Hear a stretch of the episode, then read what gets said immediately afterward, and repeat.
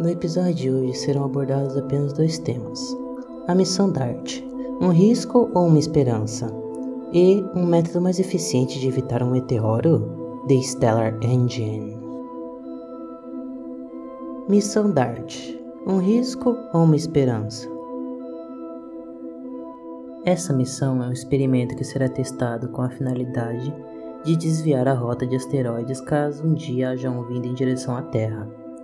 A ideia é arremessar uma nave em um asteroide que passará perto da Terra em 2022 de propósito, o que não será capaz de destruí-lo, mas acredita-se que já será o bastante para redirecioná-lo.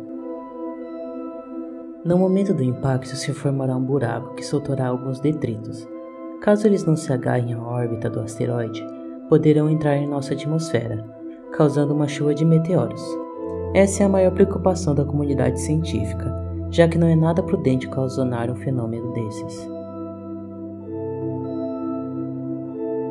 O impacto de uma colisão de um asteroide com a Terra, dependendo da sua aceleração e do seu tamanho, poderiam dizimar toda a vida presente nela. Mesmo não sendo nada prudente ocasionar uma chuva de meteoros, as chances desse fenômeno ocorrer são mínimas. Ainda não estamos em perigo. Mas e se um dia estivermos e não houvermos outra solução?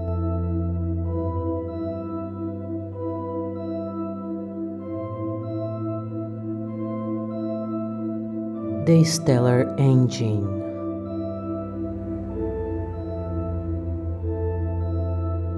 Por que lançar um foguete em um meteoro? talvez nós consigamos desviar a trajetória dele, mas o que nos garante que ele não irá se dividir e criar milhares de pedaços menores impossíveis de serem evitados? Ou como evitar um planeta que saiu da órbita da sua estrela e está vindo em direção a nós, por exemplo?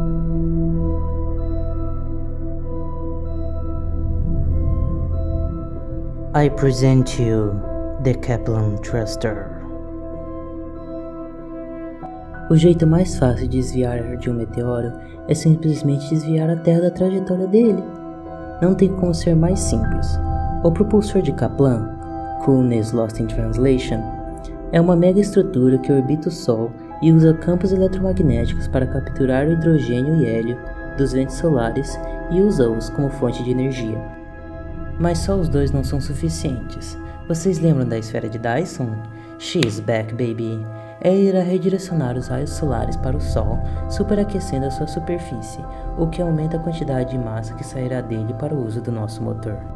O hélio é queimado em um reator de fusão termonuclear, e o oxigênio 14, isótopo radioativo resultante, é expelido e servirá como a nossa principal fonte de propulsão.